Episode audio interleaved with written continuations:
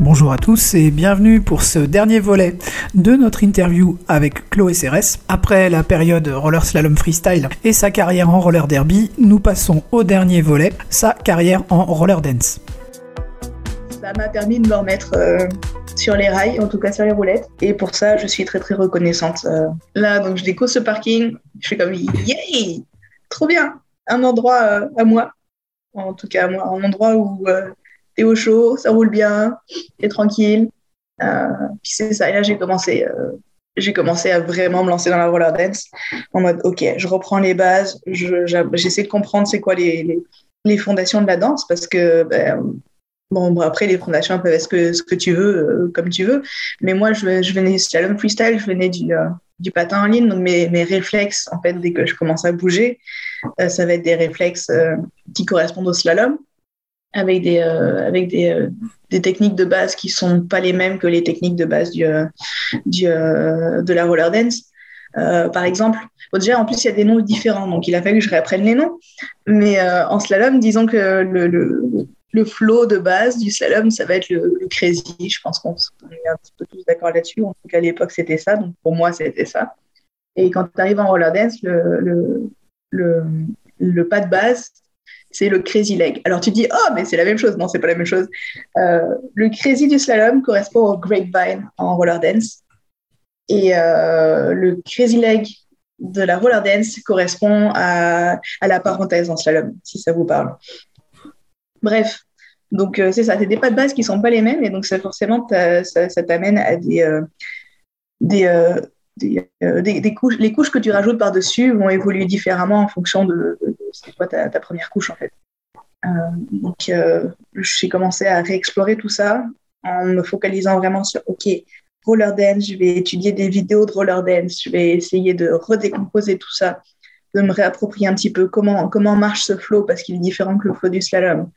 Euh, et puis aussi arriver à me à me redétendre après 6-7 ans de roller derby ou quand, franchement, quand, j'ai recommencé euh, à faire euh, de, la, danse sur patin, j'avais l'air d'un petit tank, quoi.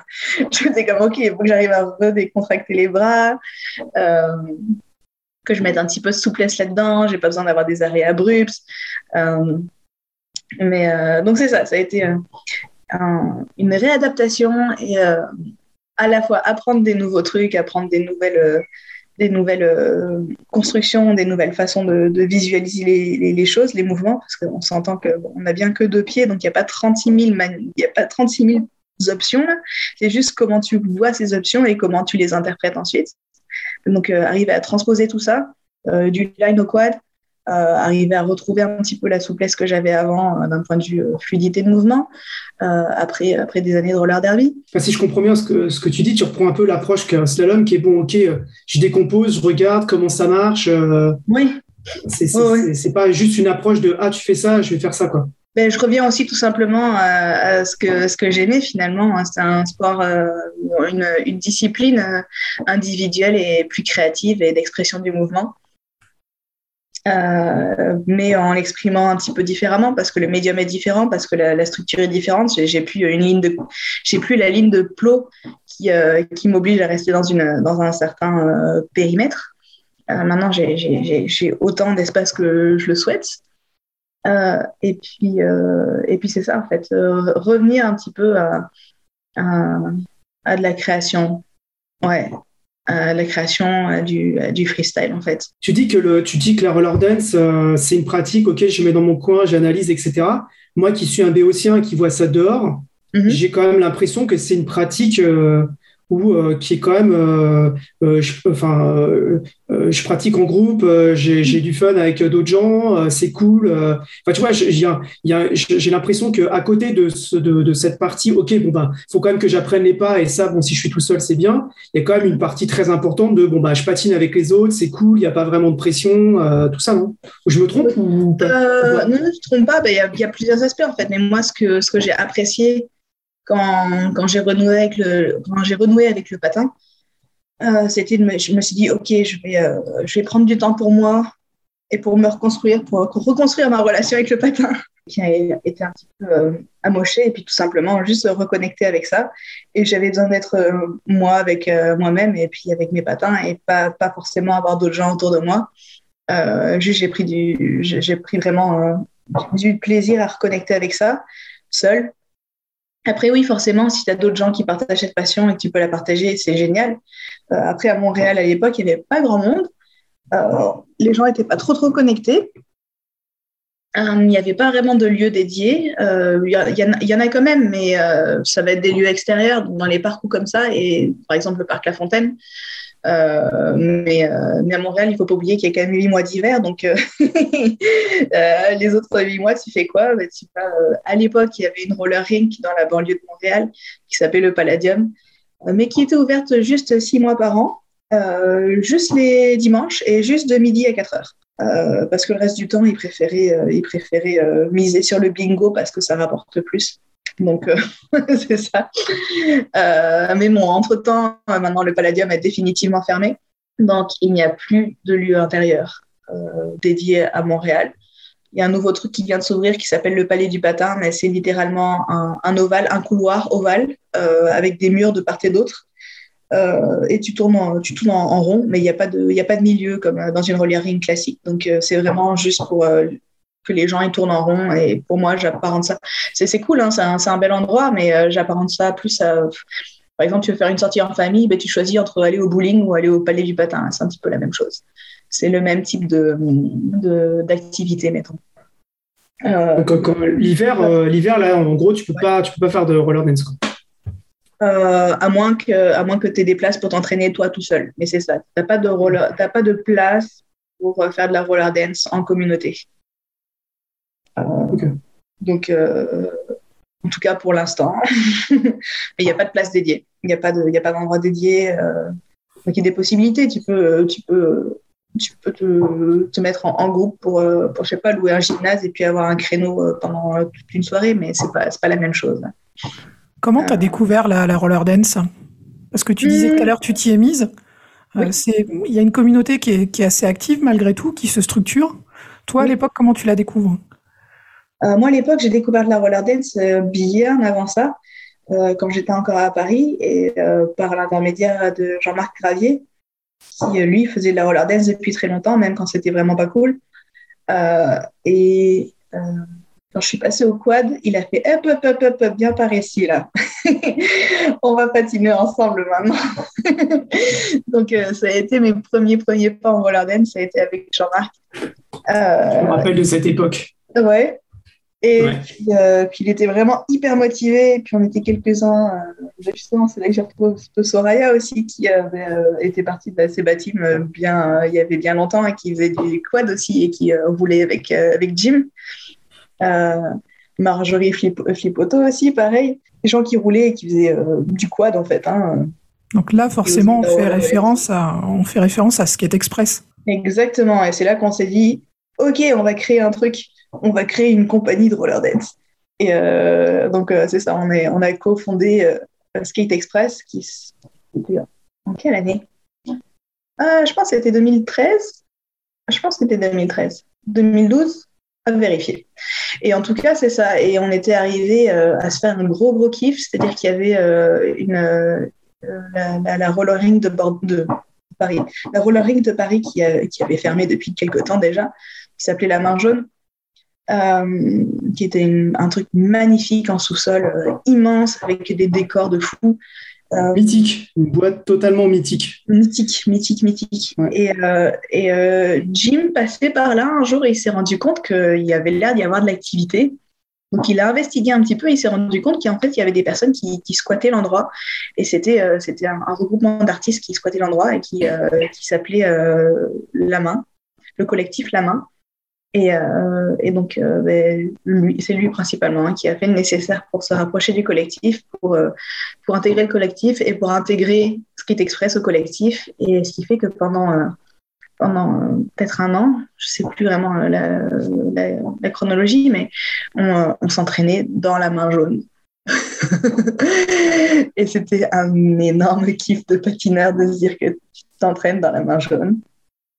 Ah, c'est la grande classe. Hein. Franchement, il y a peu de gens qui, ont pu dire ça, à part les anciens anciens qui ont pu rouler dans les vieilles rollers disco de l'époque, mais mm-hmm. ça, c'est ça en jette.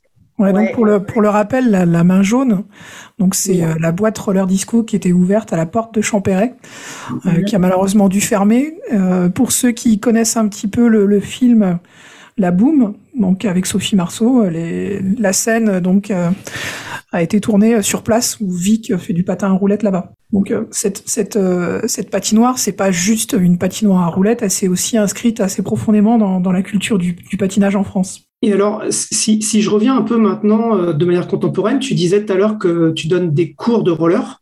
Oui. Alors, de, euh, en fait, euh, comment ça s'est passé? À partir de quand tu as donné des cours? Alors, j'ai toujours donné des cours. Depuis, pas toujours.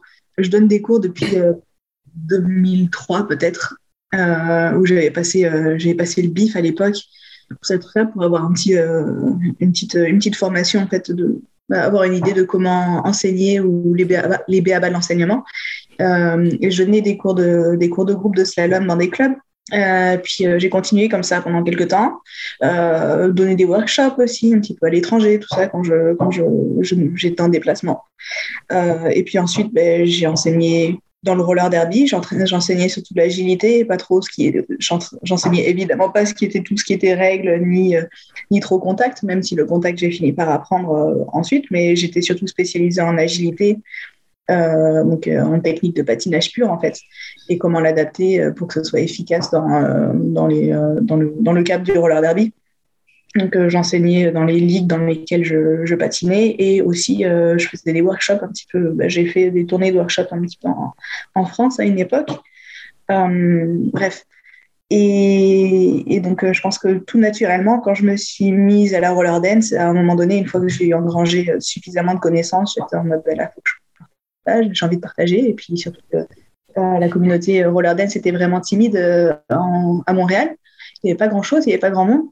Et puis, euh, c'est ça. Mais moi, par contre, j'étais un petit peu coincée parce que euh, j'étais en phase d'immigration et que je n'avais pas encore ma résidence permanente, ce qui voulait dire que j'étais en permis de travail fermé, ce qui veut dire que j'étais liée à un employeur et un employeur seul. Et il fallait que j'ai un, travail, euh, euh, il fallait en gros que j'ai un poste qualifié à temps plein pendant euh, X temps pour pouvoir valider mes papiers.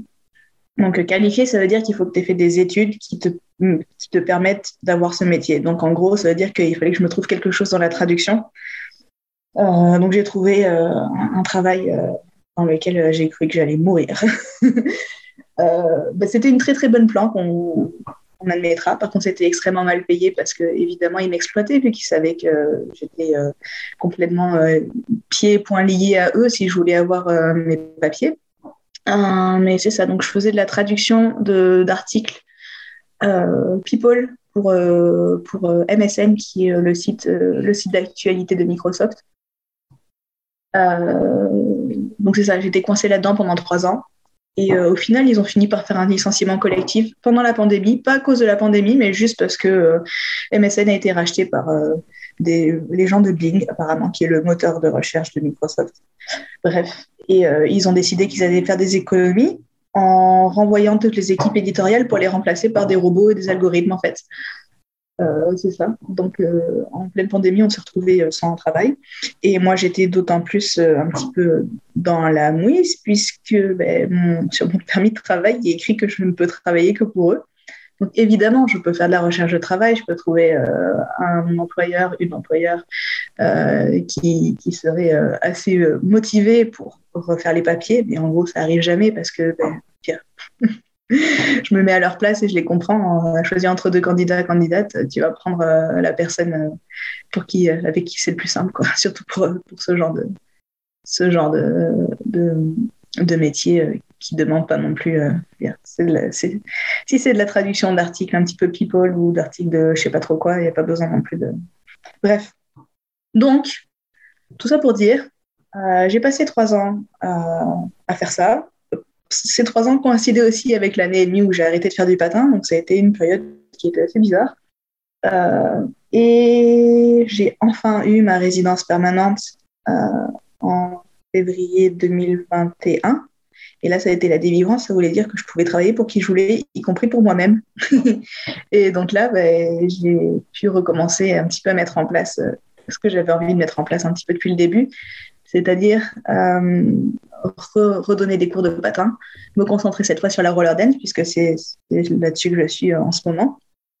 et puis aussi revenir en tant que, en tant que, performeur, donc en tant que avant j'étais athlète, mais maintenant j'avais plus envie d'être artiste. J'avais pas, j'ai absolument pas envie de faire de la compétition. J'en ai fait suffisamment. Euh, je vois pas ce que ça va m'apporter de plus dans mon évolution personnelle, dans ma construction personnelle. Euh, mais par contre, j'ai envie de, j'ai envie c'est ça, de, faire des spectacles, quoi. euh, donc, euh, donc c'était l'idée, faire des cours et puis des spectacles. Donc c'est ça, je, je, suis passée, maintenant je suis coach et artiste de mouvement, donc je, je, je, monte des, des, numéros en roller dance ou qui sont liés au patin. Et puis je les présente. Ben, surtout, l'idée c'est de faire du, du, live quand même dans des donc plutôt cabaret. Je, je, me rapproche pas mal aussi du milieu du cirque qui est vraiment florissant à Montréal. Euh, et puis c'est ça, puis des petits des shows corpo et ce, genre de choses là qui permettent quand même d'être assez euh, d'être un bon petit gagne-pain. Mais euh, donc donc c'est ça, c'est l'idée. Donc là, à l'heure actuelle, ta vie professionnelle, donc désormais tu t'es éloigné de la traduction et tu veux essayer de vivre entièrement de ton activité d'artiste je me suis éloignée de la traduction tout simplement parce que j'ai arrêté de trop chercher, mais j'ai toujours des, des, des, maisons d'édition avec qui je, travaille depuis quelques années maintenant. Euh, euh, et qui, euh, qui, me propose toujours des livres à traduire. Donc là, je toujours, j'ai toujours des séries en cours. C'est juste que je suis moins, ça, ça dans, dans, mon partage du temps au quotidien, ça me prend quand même beaucoup moins de temps. Et le, focus n'est pas trop là-dessus en ce moment. J'en profite, je suis plutôt sur, sur mon activité de, de patin, oui. Est-ce que tu arrives à, à, en vivre ou tu penses pouvoir en vivre à, à, terme? Là, en ce moment, j'en vis. Donc ça, c'est génial. Ouais. Euh, j'en vis. Après, c'est comme, euh, comme toute activité. C'est comme toute activité. Euh, c'est comme toute activité artistique. Tu sais pas non plus de quoi demain sera fait. Donc, mais en tout cas, pour, pour l'instant, ça fonctionne. Comment tu te projettes dans l'avenir? Comment je me projette dans l'avenir? J'aimerais vraiment beaucoup avoir une structure un peu plus structurée pour mes cours. Euh, en, gros, c'est peut-être créer une école de patin euh, à Montréal. Euh, mais ça, c'est au stade de projet. mais ça serait, c'est ça. Si on parle de rêve un petit peu, c'est ça, avoir une école de patin et puis être, une artiste performeuse sur patin roulette et explorer un petit peu plus la pluridisciplinarité des possibilités en fait dans le dans le spectacle, dire bon ouais, je fais du patin, mais qu'est-ce qu'est-ce que je peux aussi faire d'autre? Comment je peux arriver à, à amener euh, une dimension plus euh, artistique, plus poétique, plus euh, tout ce que tu veux, en fait, d'autres dimensions à juste la dimension purement sportive de, de ce qu'était le, le, patin à l'époque pour moi au début, quoi. Donc, et là, tu parles. Ouais, là, tu parlais de, enfin, de, de, de, ce que tu as et ce que tu veux faire. Mm-hmm. Avant de, avant de terminer cette interview, on voulait te demander un peu comment toi tu voyais un peu le, dans le, le roller dans le futur. Comment est-ce que tu penses que, comment est-ce que tu vois un peu l'évolution euh, euh, Qu'est-ce que tu qu'est-ce que en vois toi de cet avenir un peu du, euh, du patin? Au moins des disciplines que tu connais.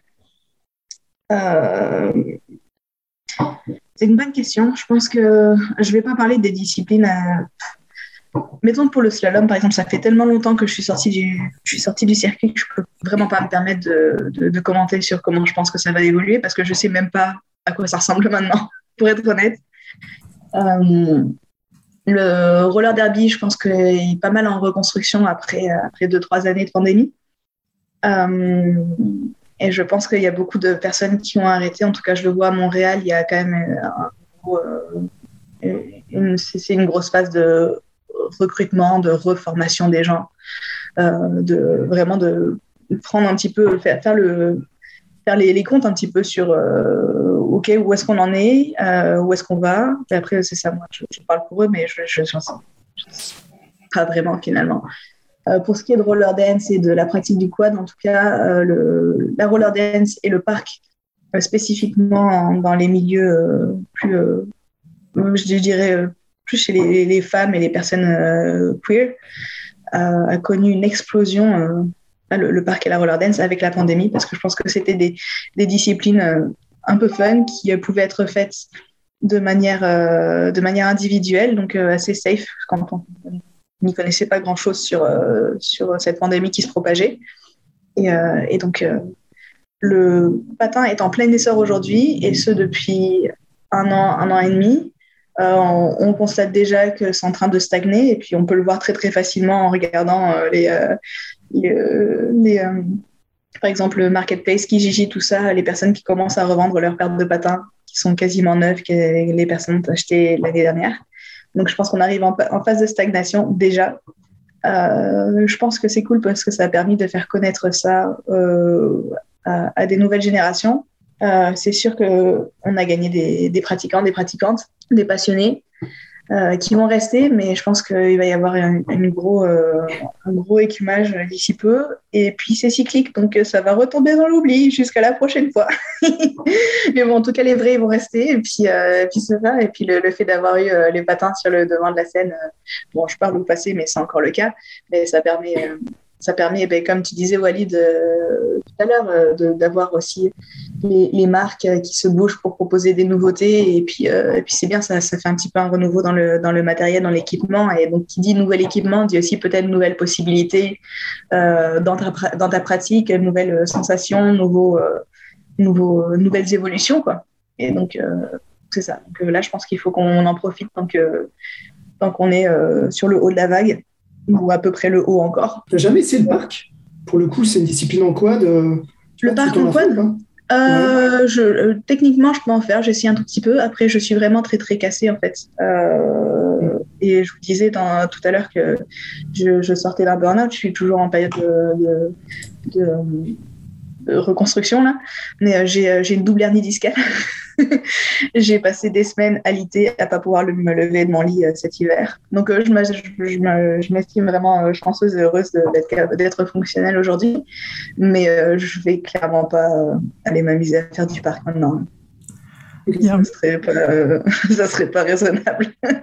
Il y a un aspect qui me tient à cœur et qu'on n'a pas trop abordé et qui pourtant est un petit peu sous-jacent dans l'ensemble de tes propos, c'est toute la dimension artistique euh, mm-hmm. ton parcours.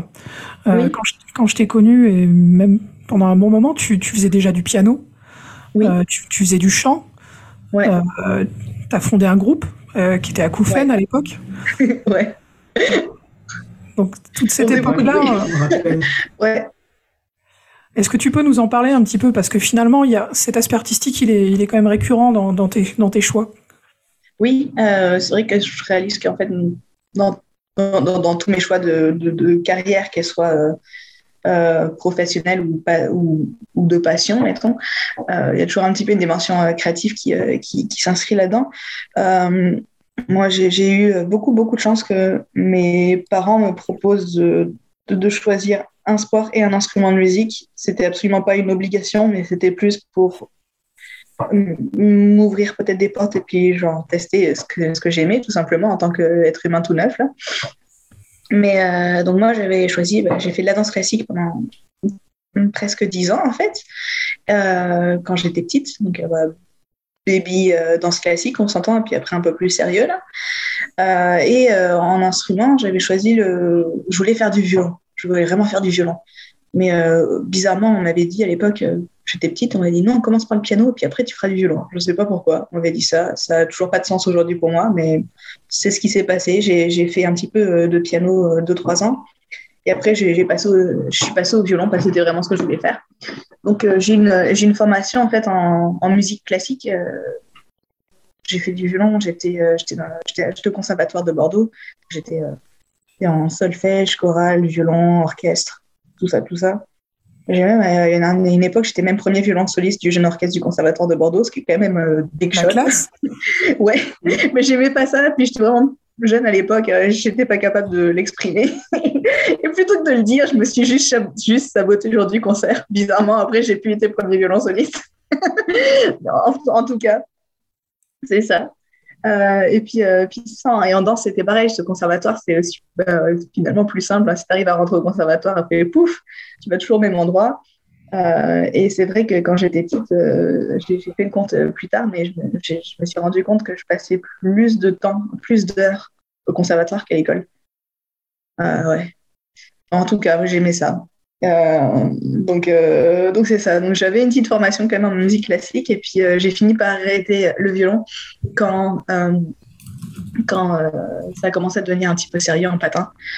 Euh, et j'ai vraiment envie d'avoir plus de temps euh, à, dédier au patin parce que le violon à l'époque, euh, j'étais censée en faire 4h30, 5h par jour pour, parce que c'était ce que c'était là, c'était assez horrible. Hein. Je vous avoue que j'ai jamais fait 4h30 par jour. Je, me sentais maline à faire juste 2h30. J'étais en mode je suis en train de tourner la loi. J'ai juste fait 2h30 de violon par jour. Euh, mais euh, c'est ça. Donc je me suis dit, ok, j'arrête, comme ça je peux faire du patin roulette. Donc j'ai tout arrêté. Euh, genre j'étais, je pense, j'étais à six mois d'avoir mon diplôme de fin d'études. fait en mode, ok, bye, je me pousse. Et puis après, je, me suis rendu compte très vite qu'en fait, ça, quand même, ça me manquait un petit peu la musique. Quoi. Et, et j'avais un ami qui faisait du patin et qui avait qui, connaissaient euh, des gens qui étaient dans, un groupe, qui disaient, alors attention, c'était un truc genre euh, drum and bass et metal. J'avais aucune idée de ce, de ce que c'était, mais je dis comme, bah, c'est quoi la musique, ça me manque, donc je vais dire oui. Euh, on faisait beaucoup de bruit, c'était drôle. C'était vraiment drôle. Notre but, c'était d'arriver à, mixer des trucs qui n'avaient rien à voir et voir ce que ça donne. et, et, ouais, c'est ça. Donc, euh, on a fait ça pendant un petit bout de temps quand même. On a même été, euh, on a même été signé par un petit label parisien pour sortir notre premier album. Euh, et puis, puis j'ai planté le groupe juste pour la, la, tournée promotionnelle. On allait partir en tournée. Et, puis, et là, je leur ai fait, je suis désolée, mais j'ai ma carrière de patin qui décolle. je, suis, je, suis, je suis sponsorisée et puis je, je, vais partir en Asie tout le temps maintenant. Je peux pas, je peux pas faire les deux à la fois là. Donc bon, ça s'est bien passé, on, est, on s'est séparés en bon terme. Euh, mais c'est ça, à un moment donné, il a fallu que je fasse un choix. Et c'est finalement euh, tout ce qui se passe un peu dans, dans ma vie de manière récurrente, c'est cyclique, mais à chaque fois, il faut que je fasse un choix, il faut que je me concentre un peu plus sur l'un, puis un peu plus sur l'autre. Euh, mais c'est ça, en général, c'est pas mal un triptyque qui revient toujours en permanence dans, dans ma vie. Il y a le, le, patin qui est quand même mon, sport de prédilection, mon, expression corporelle de prédilection. J'ai euh, la musique qui revient, euh, ça, ça, dépend. Ça, fait un an, un an et demi que je touche plus trop à la musique en ce moment, mais euh, j'ai eu une petite phase de violon pendant la pandémie. Mon voisin du, du dessus me détestait. avec Akoufen, on s'est retrouvé un petit peu plus tard quand j'ai arrêté le slalom. D'ailleurs, je suis revenue un petit peu et puis on a reformé un groupe à deux cette fois et puis on a sorti un deuxième album autoproduit cette fois. Euh, puis, euh, puis c'était bien, c'était bien fun, on s'est bien amusé aussi. Euh, et, et, cette fois, quand on s'est dit, OK, on va faire la promotion de l'album, cette fois, c'est, mon, collègue de musique qui m'a dit, je suis désolé, mais je déménage, c'est pas possible. Et il a déménagé, il déménageait à Montréal d'ailleurs, ce qui est très drôle parce que quelques années plus tard, j'étais en mode, hey, devine où, devine où je Bon, la vie a fait que maintenant, on a, nos parcours sont quand même un petit peu séparés, donc euh, on reste en contact, mais on n'a absolument, absolument pas le temps de faire de la musique. Euh, mais, euh, mais c'est toujours en train de fond. c'est vrai que de, temps en temps, hop, je me remets, je me remets j'ai, des périodes où je vais faire beaucoup de violon, où je vais juste composer des nouvelles chansons au piano. Puis, mais, mais c'est ça, ça reste. j'ai, j'ai fait le, choix conscient suffisamment tôt dans ma vie de me dire ok ça c'est euh, ça restera mon hobby un peu secret tu je vais pas en faire euh, quelque chose euh, je vais pas en faire quelque chose de trop public ou je vais pas genre ça sera jamais entièrement ma priorité. Mais j'en ai quand même besoin pour mon équilibre personnel. Donc c'est ça. Il y a, le patin il y a la musique et puis la troisième branche du triptyque ça va être ça va être les les mots et, euh, et, la linguistique et les langues. En fait, euh, j'ai toujours été passionnée par la lecture. Après, j'ai arrêté de lire parce que je suis devenue traductrice et quand tu lis toute la journée, tu n'as plus envie de lire. Euh, donc ça, c'est un petit peu triste, mais c'est comme ça, c'est la vie. Mais c'est pareil, j'ai aussi besoin de, de, cette dimension-là, de jouer avec les mots, de créer, que je retrouve aussi dans, mes, dans, dans, la musique d'ailleurs, euh, en, créant euh, mes paroles, en créant, euh, en créant mes instrumentations. Ça reste un langage, la musique. Hein. Et pareil, si on va du côté du patin, l'expression corporelle, c'est un langage. Donc, c'est ça. Je suis pas mal passionnée par ça et je peux être pas mal geek sur, sur ce genre de choses quand je m'y mets et je découpe tout en, en, en phrases. Il va être temps de, il va être temps de conclure cette, euh, cette interview. La dernière question qu'on pose euh, habituellement à nos invités, c'est, enfin, c'est plutôt une tribune libre en fait. Donc là, mhm. c'est, bah écoute, la parole est à toi. Si tu veux encore ajouter quelque chose avant qu'on conclue, qu'on conclue, c'est ce que tu as envie de, ce que tu as envie de nous dire à la fin de cette, cette entrevue. Euh, je pense qu'on a déjà beaucoup, beaucoup, beaucoup parlé. Euh, et sûrement qu'on pourrait encore euh, parler très longtemps hein, sur des sujets différents, ou même reprendre les mêmes sujets par d'autres bouts. Mais je pense que je ne vais pas prendre beaucoup plus de temps en plus. Là, je pense qu'on a suffisamment discuté. Mais en tout cas, si, si toi qui m'écoutes as envie d'en savoir plus sur n'importe quoi que j'ai pu aborder aujourd'hui, tu peux me contacter, ce sera avec plaisir. Euh, et puis, euh, je voulais aussi euh, bah, vous remercier, Alex et Walid, pour, pour cette occasion de, de, discuter un petit peu de, bah, de mon parcours et puis surtout de comment il s'inscrit dans, dans l'histoire du patin. c'est ça, c'est 21 ans compilés en, en, quelques, en deux heures peut-être d'entrevue, mais pas deux heures, j'espère pas. Moi, ce que je trouve sympa, c'est que je me rappelle je me rappelle de toi, Chloé, euh, tes débuts, euh, les premières fois, les premières fois sur les compètes, etc., euh, où tu arrivais et tout, et, pouvoir maintenant reparler de tout ce parcours avec le recul, tout le recul que tu as au bout de toutes ces années, de toutes ces pratiques, d'avoir été jusqu'au bout du truc.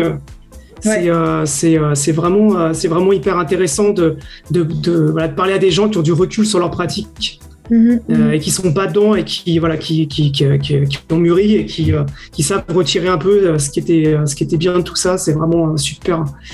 Et puis en plus ça fait longtemps qu'on n'a pas parlé en plus donc c'est cool. Ça fait vraiment longtemps oui.